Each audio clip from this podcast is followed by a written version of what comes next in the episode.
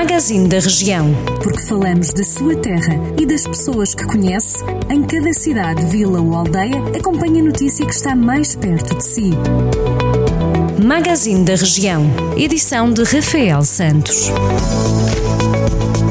No magazine da região de hoje, em destaque em jornaldocentro.pt, começamos por ir até Tondela, onde a equipa de ténis abre época de caça a novos participantes.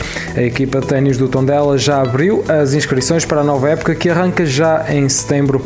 Segundo o clube, as inscrições estão abertas para todas as idades, em contexto de aprendizagem ou competitivo.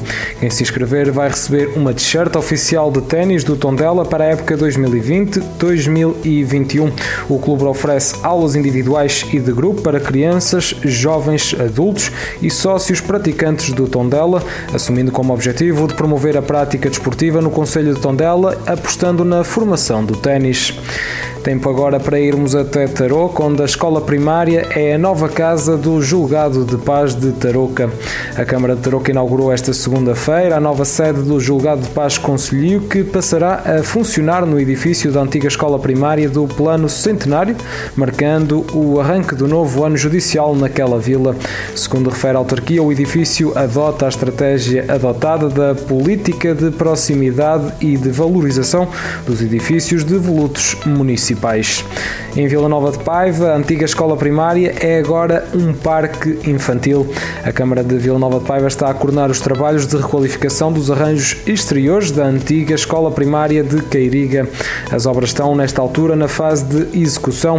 Segundo a autarquia paivense, a empreitada inclui um parque infantil, um polidesportivo e um circuito de manutenção. A conclusão destes trabalhos está prevista para breve, como adianta a Câmara.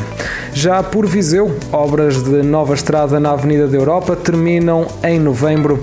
A autarquia adianta que as obras da via estruturante, que inclui a conclusão da Avenida da Europa e fará a ligação à localidade de Santo Estevão, estarão concluídas em novembro deste ano.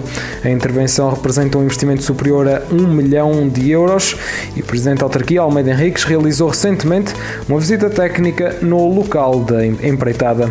Pode ler esta estas e outras notícias mais desenvolvidas e em permanência em jornaldocentro.pt. Jornal do Centro, a rádio que liga a região.